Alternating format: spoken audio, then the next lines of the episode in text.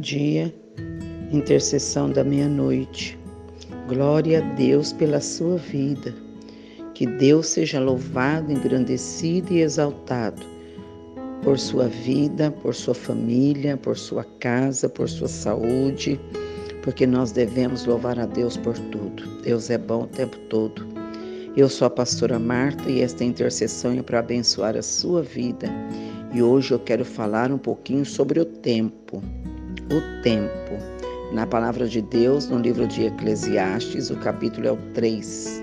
Está escrito assim: Para toda ocasião certa há um tempo certo, e cada um cumpre o seu propósito debaixo do céu.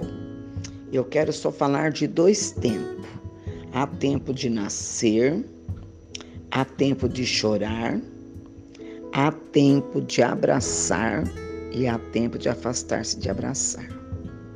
Eu não sei qual é o tempo que você está vivendo, mas todo tempo ele tem um ciclo para passar. Se você nasceu, você vai viver todos os ciclos, porque todos eles é importante para o nosso crescimento. Um bebê quando nasce, ele não fica bebê para sempre. Ele vai passar pelo ciclo da cólica, da dentição, do desmame, da comidinha, vai ficar na fase adulta, vai passar pelo período da escola, da faculdade, do trabalho, do casamento. Nós vamos passar todos os nossos tempos que temos que passar. É toda ela uma escola, é uma aprendizagem. E quando nós temos Jesus Cristo no nosso coração, o aprendizagem é para sempre. Qual é o tempo que você está vivendo? Você está vivendo o tempo de chorar? Então pode ter certeza que esse tempo vai passar. Mas aprenda alguma coisa enquanto você chora. Você está vivendo o tempo de abraçar?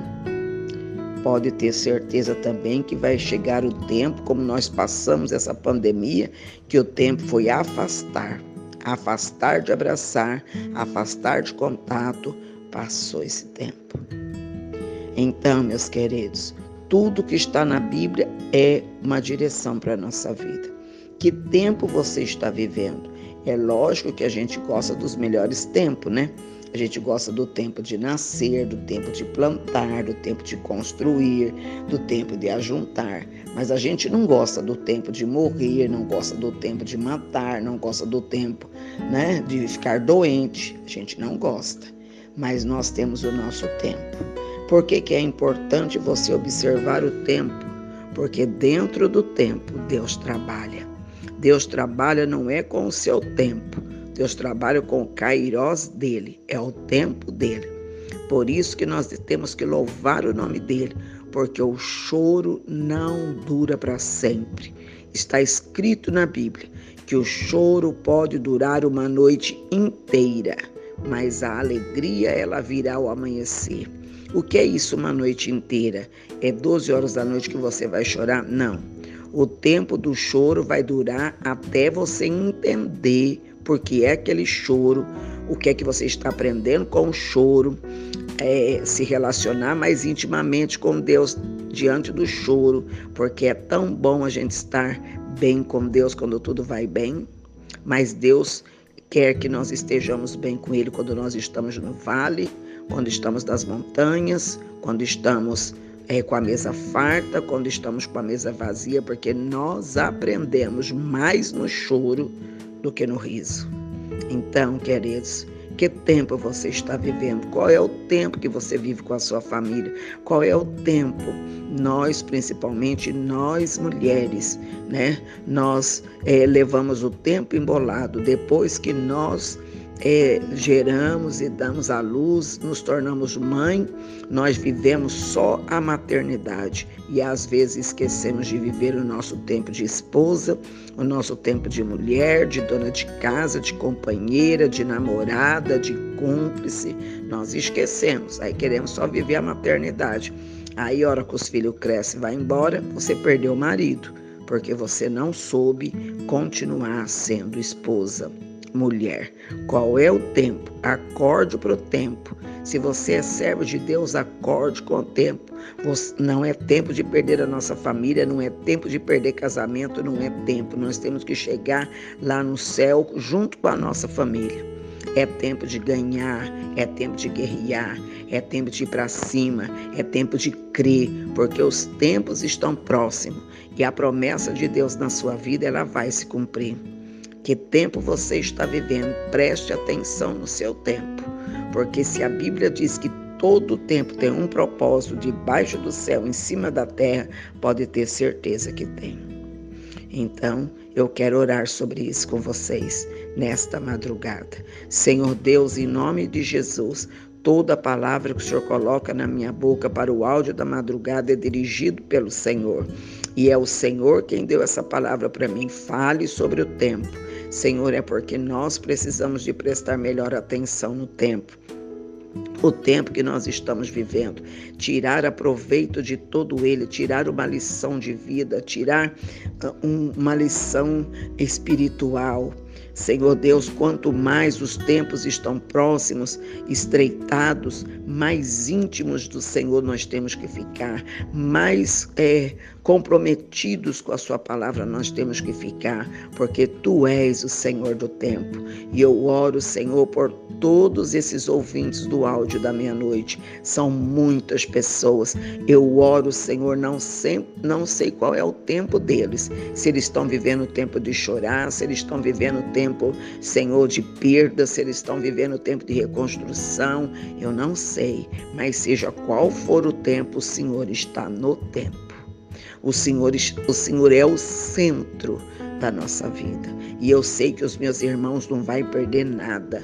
Nós temos que ter sabedoria e não vamos permitir que Satanás nos roube nada, porque o tempo pertence ao Senhor e nós vamos viver dentro do tempo juntamente com o Senhor.